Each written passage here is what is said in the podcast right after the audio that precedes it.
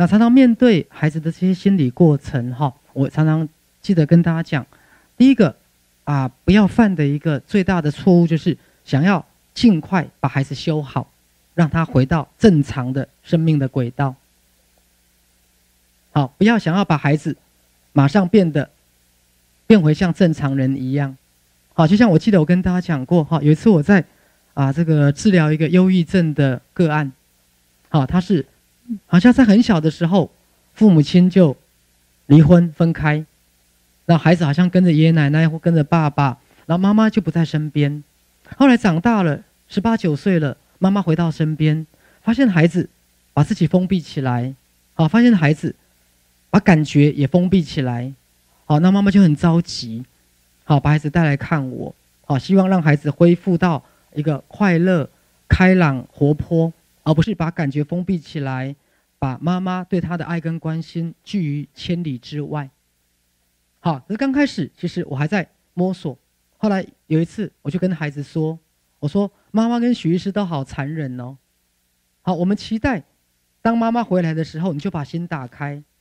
我们从来没有去真的体会过，当年妈妈不在身边的时候，你是如何把自己的感受封闭起来，而让自己过了这么多年。我们凭什么？”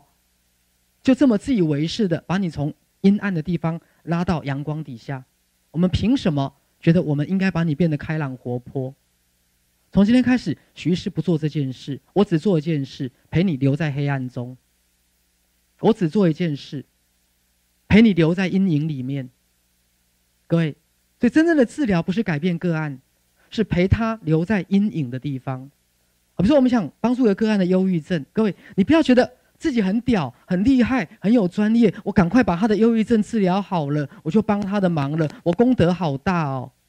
各位，说实话，我们真的凭什么去改变一个人？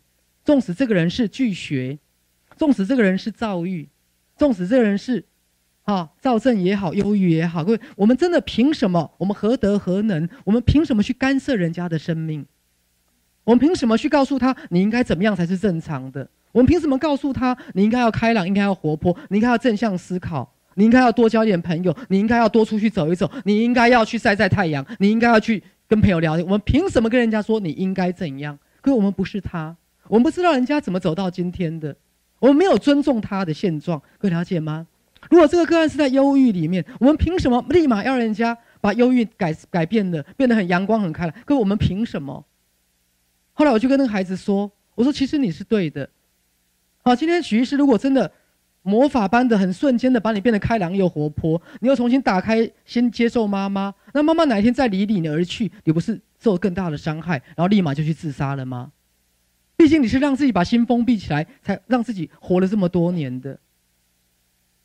我们凭什么这么自以为是的认为你你怎么样才对你比较好？各位，所以像很多拒学的孩子也是一样。所以刚才各位有没有体会到许医师为什么跟这个妈妈说？要回去当三只小猪，好，因为当你不再去对抗，你顺着生命走，生命会自然找出他自己的出路。